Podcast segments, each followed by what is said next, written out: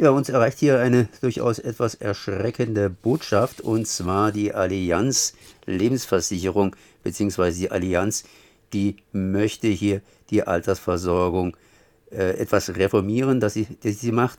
Das heißt, ab 2021 wird, der Beitrags, wird die Beitragsgarantie praktisch auf ihre Produkte, auf ihre Produkte der Altersversorgung nicht mehr äh, gewährt. Das heißt, äh, keine Garantie mehr 100% des Eingezahlten ausgezahlt zu kriegen. Ich bin jetzt verbunden mit Professor Gerd Bosbach und sage erstmal herzlich gegrüßt. Ja, guten Tag aus Köln. Ja, Sie haben das Ganze rumgeschickt. Das heißt, äh, dazu gibt es auch noch ein entsprechendes Buch von Holger Ballodis und Dagmar Hühnle. Und äh, die beiden haben hier geschrieben, Renten rauf, so kann es klappen. Und äh, irgendwie klappt es nicht. Das heißt, es gab ja damals äh, vor 20 Jahren dieses Drei-Säulen-Modell, sprich staatliche Rente, private Vorsorge und dann natürlich noch ja, betriebliche Rente. Tja, und irgendwie scheint es zu bröckeln. Was bröckelt denn jetzt momentan? Ja, der Finanzmarkt bröckelt und äh, die Zeiten, wo man hohe Zinsen erreichen konnte, bröckeln und dann bröckeln damit halt auch die Einnahmen der Versicherungen. Äh, das haben wir ja schon vor zehn Jahren mit der Finanzkrise erlebt, dass da Banken und Versicherungen äh, plötzlich arm waren und oder sich arm gerechnet haben. Also sie haben immer noch genug Dividende ausgeschüttet, ähm, aber sie hatten dann ähm, nicht mehr genug Geld halt für die Leute, die bei ihnen versichert sind und ähm, glauben das jetzt wohl, dass das auch in der Zukunft nicht mehr so sein wird und verzichten jetzt äh, auf einen größeren Teil ihrer privaten Altersvorsorgeprodukte, beziehungsweise verzichten nicht ganz, sondern bieten uns dann ganz freundlich an, dass man vielleicht nur noch 60 Prozent zurückbezahlt von dem, was man eingezahlt hat, ähm, aber dafür die Chance hat, vielleicht dann doch mehr zu bekommen. Ähm, also ich finde das äußerst dubios und es zeigt irgendwo, dass das System ähm, der privaten Altersvorsorge einfach nicht funktioniert. Ähm, ja, ich unterbreche gleich mal ein bisschen. Mir geht so ganz langsam der Mund auf. Das heißt, ich zahle da ein und kriege nicht 100% zurück. Äh, sprich, äh, ich könnte es besser machen, äh, so wie meine Großmutter. Ich nehme das Geld und schiebe es ganz einfach und das Kopfkissen. Da kriege ich auf jeden Fall 100% zurück. Und da momentan die Inflationsrate so gegen Null geht, ähm, ja, ist es eigentlich ganz gut, um das Kopfkissen zu schieben. Äh, äh, nein, also erstens käme ich dann bei Ihnen vorbei und würde es klauen. Äh, das ist das eine. Und das zweite, was die Allianz zu ihrem Vorteil sagt, ist, äh, Allianz legt es an und es kann dann doch mehr als 100 Prozent werden. Das kann das Geld unter ihrem Kopfkissen gar nicht. Äh, das geht nicht. Ähm, aber die Frage ist, warum klappt jetzt dieses System nicht? Und ähm, dafür gibt es auch einfache ökonomische Gründe. Ähm, also in Zeiten, wo ähm, eine Volkswirtschaft aufgebaut wird, da braucht man Geld. Und dann leihen sich Unternehmen Geld und zahlen dafür halt an die Banken äh, äh oder auch an die Versicherungen hohe Zinsen. Jetzt haben wir aber keine Zeit, in der halt groß irgendwas aufgebaut wird, für das man Geld leihen muss. Und wenn doch was aufgebaut werden muss, zum, dann äh, fragt man bei der EZB nach, die schickt ja Milliardenbeträge äh, durch die Gegend. Man bekommt dort absolut billiges Geld. Ähm, und deshalb äh, können die Versicherer an diesem Modell nicht mehr verdienen. Und damit sie überhaupt noch dann ihre Dividenden zahlen können, versuchen sie uns halt dann äh, irgendwelche Produkte schmackhaft zu machen, die wirklich, also dass ihnen da der Mund aufgeht, ist also zu sagen, leih mir doch Geld und ich verspreche dir, du kriegst 60 Prozent. Das war, ist eine der äh, Möglichkeiten. Das kriegst du von 60 Prozent sicher zurück. Und wenn alles gut läuft bei mir, kriegst du auch ein bisschen mehr. Das ist schon äh, sehr, sehr merkwürdig. Aber die Banken gehen ja hin und, beziehungsweise nicht die Banken, sondern die Versicherer gehen hin und legen das Geld praktisch an. Das heißt, die kaufen zum Beispiel Aktien oder solche Sachen. Ja, und sie haben halt immer weniger Möglichkeiten, wo sie das anlegen können. äh, und wo eine Rendite einigermaßen äh, sicher oder zumindest hochwahrscheinlich ist. Ähm, das Problem hat ja auch jeder private Anleger im Moment. Wohin lege ich es an? Lege ich es in Gold, lege ich es in Aktien, lege ich es in ausländische Währungen an? Das ist alles eine Spekulation. Äh, wenn die Wirtschaft nicht mehr massiv wächst, äh, dann kann man auch nicht mit einer Wachstumsrate seines angelegten Geldes rechnen. Ja, und damit haben wir halt dann das Dilemma, vor dem jetzt die private Altersvorsorge steht.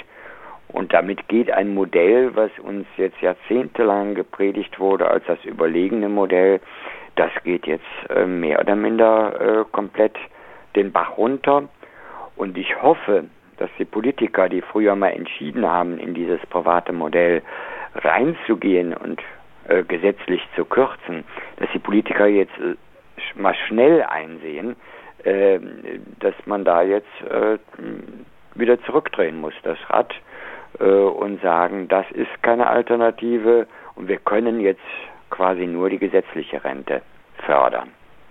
Äh, die Politiker ist natürlich gut. Das Ganze hat ja vor 20 Jahren begonnen und jetzt sind 20 Jahre vorbei und einige oder die meisten Politiker, die dürften inzwischen, mal abgesehen von Angela Merkel, die hat ja länger durchgehalten, äh, inzwischen in Pension sein. Sprich, da müsste also sozusagen das neue Parlament irgendwo sich der Aufgabe widmen und was entscheiden. Ja, es sind nicht mehr die gleichen Personen, da haben Sie recht, äh, aber es sind die äh, überwiegend die gleichen Parteien, äh, die das halt um 2000 oder auch schon in den 90er Jahren verbockt haben. Und sie müssten jetzt mal bereit sein, einzusehen, äh, dass das, was sie damals äh, gemacht haben, äh, nicht aufgeht. Also es gab damals auch schon ganz viele Argumente dagegen. Die haben sich mittlerweile eigentlich allesamt bestätigt, die Argumente. Und jetzt kommen noch Zusatzargumente.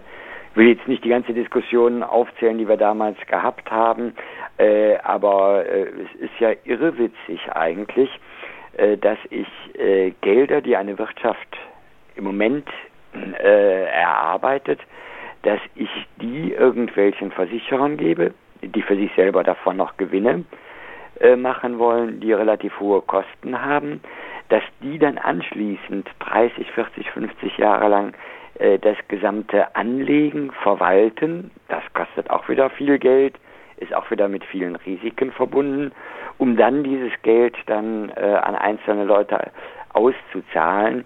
Äh, das ist ein enorm aufwendiges und ein enorm äh, risikoreiches äh, Projekt. Ähm, das haben wir damals schon angeführt, haben auch damals äh, in die Geschichte geguckt.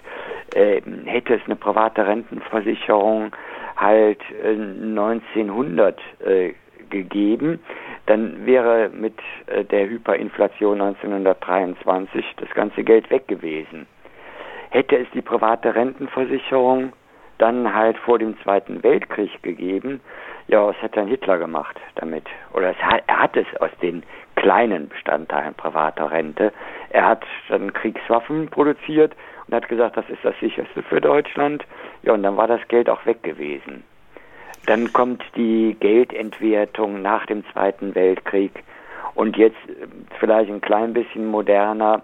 Ähm, was wäre denn, wenn wir rein privat rentenversichert gewesen wären? Äh, bei der äh, Wiedervereinigung passiert. Da hätte man allen Ostdeutschen gesagt, hast du was bei uns angelegt? Nö, und dann kriegst du auch nichts. Ne? Und hätte die alle quasi in die staatliche Sozialhilfe getrieben, die dann massiv aufgebläht werden. Also das System hat an ganz vielen Stellen hätte das immer versagt und es ist von der Anlage her, das könnte man jetzt auch noch volkswirtschaftlich tiefer analysieren. Bei der gesamten Anlage kann das System nicht aufgehen. Und dann das Gegenteil, uns wurde ja Jahrzehnte auch eingeredet, die gesetzliche Rente ist nicht tragfähig. Ähm, das ist äh, ökonomisch, volkswirtschaftlich gesehen Quatsch. Denn was sagt denn die gesetzliche Rente? Dass die, die heute arbeiten, die heutigen Rentner ernähren. Also von dem, was ich heute produziere, werden die heutigen Rentner mit äh, versorgt. Klammer auch, auch die heutigen Jugendlichen natürlich auch. Aber das ist doch genau der normale ökonomische Kreislauf. Das, was ich verbrauche, nein, das, was ich produziere, verbrauche ich. Und jetzt ist, bin ich die gesamte Gesellschaft.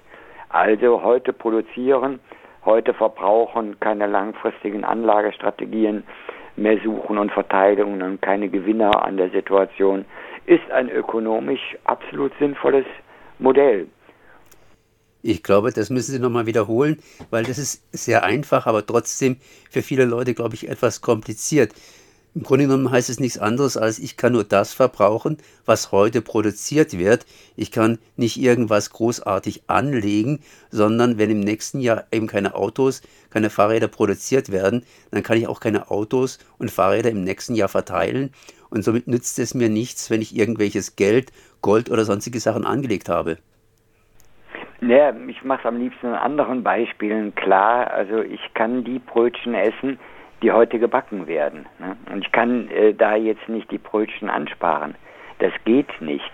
Und wenn ich stattdessen äh, Geld anspare, äh, dann müsste ich ja, selbst wenn ich das Geld bekäme von den Versicherungen, das ist, ist ja jetzt auch äh, äh, außen vor, aber selbst wenn ich das Geld bekäme, müsste ich in dem Jahr ja auf dem Markt nachfragen, äh, die Produkte und wenn sie dann nicht mehr produziert werden oder zu wenig produziert werden, dann steigen die Preise für die Produkte und ich stehe mit meinem Geld da. Das kann jeder etwas ältere, der seine Urlaube auf den Kanarischen Inseln gemacht hat. Der konnte das feststellen. Da kommt viel Geld rein von ausländischen Touristen. Und wozu führt das? Nicht, dass dann plötzlich mehr Ware da ist, sondern dass die Ware, die da ist, teurer wird. Und haben tue ich davon nichts. Also es ist ökonomisch absolut nicht sinnvoll, es sei denn in Aufbauphasen von äh, Wirtschaften. Äh, da war das Modell sinnvoll und da hat es auch was abgeworfen. Also wenn ich einen großen Stamm, Staudamm bauen muss, um daraus Energie zu gewinnen und das Land zu bewässern, äh, dann ist das Ansparen für diesen Staudamm eine sinnvolle Angelegenheit. Und davon hat dann in der Zukunft jemand aber heute ist Ansparen nicht sinnvoll. Heute ist so viel Geld im Markt, äh, dass die Leute froh sind, wenn sie das Geld äh, loswerden an andere Banken, die dafür Geld bezahlen. Das heißt, die Allianz macht im Grunde genommen was Vernünftiges. Sie steigt aus, wie die anderen Versicherer auch, hat natürlich die entsprechenden Gewinne mitgenommen und jetzt ist die Politik dran, praktisch die staatliche oder volkswirtschaftliche Rente wieder ja, zu aktivieren und entsprechend das, was wir hier haben, neu zu verteilen oder umzuverteilen. Worauf wird es hinauslaufen? Irgendwie auf so ein Grundeinkommen beziehungsweise Grundrente beziehungsweise ja, wie sehe das aus? Ja, worauf es hinausläuft, weiß ich natürlich leider nicht. Äh, ich bin kein Verfechter von so Grundrentenmodellen ähm, aus ähm, dem Grunde heraus, ein Mensch definiert sich oft auch über Arbeit. Und wenn man Arbeit jetzt quasi äh, als nicht mehr Voraussetzung für irgendwelche Gelder, Geldströme macht, äh, dann geht ein, ein, Teil des Menschseins dann verloren. Ein Teil hat das ja jetzt gemerkt während des äh, Lockdowns äh, im Sommer. Äh, das war erstmal schön, drei Wochen lang halt mit weniger Geld äh, äh, zu leben. Aber dann haben viele nach dem Sinn gefragt. Äh, ne, wofür lebe ich denn jetzt überhaupt? Wo sind meine sozialen Kontakte, die ich über Arbeit habe? Wo ist meine Selbstbestätigung, die ich über das Produkt der Arbeit bekommen kann? Ähm, deshalb bin ich eigentlich gegen so ein Modell von Grundrente. Und eine zweite Sache ist, wenn man dann Grundrente konsequent denkt, muss man auch Grundeinkommen für alle nehmen äh, dann äh, ist das auch nicht finanzierbar in einem nennenswerten äh, Ausmaß. Äh, so viel wird einfach nicht produziert. Äh, deshalb bin ich gegen dieses Modell einer Grundrente, sondern bin halt schon für eine äh, beitragsbezogene Rente. Habe ich viel eingezahlt, dann habe ich halt nachher auch mehr an Rente. Das kann man gerne abflachen, dass die, die viel eingezahlt haben, nicht proportional äh, dann an Rente rausbekommen, äh, sondern weniger rausbekommen, als sie die wenig eingezahlt haben, aber schon ein Äquivalent zu dem, wie ich im Leben gearbeitet und verdient habe.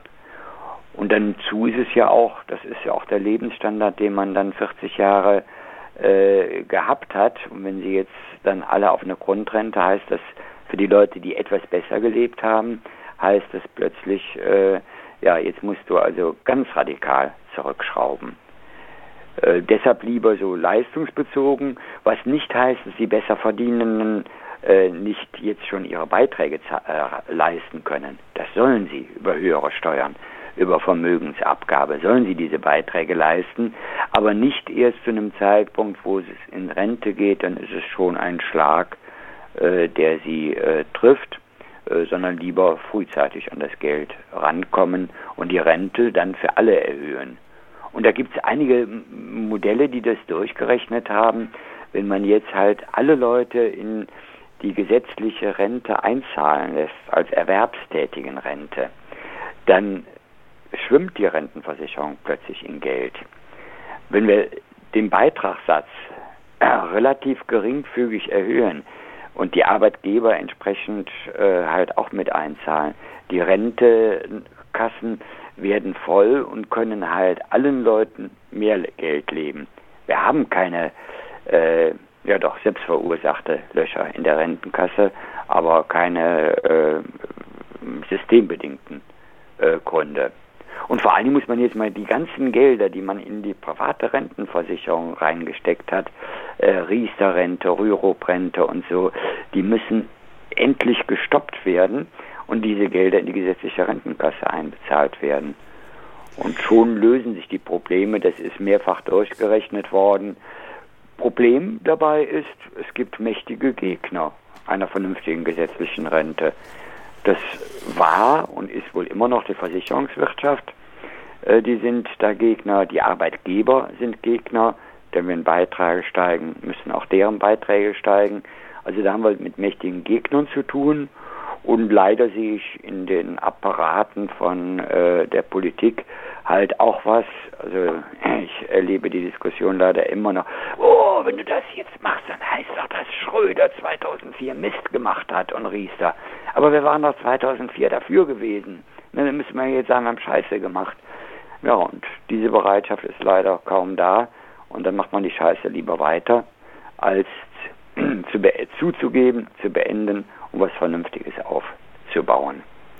So Gerd Busbach, ein deutscher Mathematiker und bis 2019 Professor für Statistik und empirische Wirtschaft und Sozialforschung an der Hochschule Koblenz zu Altersversorgung bröckelt, sprich die Allianz verzichtet auf private Rente und Lebensversicherungen. Oder andersrum ausgedrückt nochmals, die wollen nicht mehr zu 100% auszahlen und garantieren fast nichts mehr. Danke mal für das Gespräch. Ja, danke Ihnen auch. Tschüss.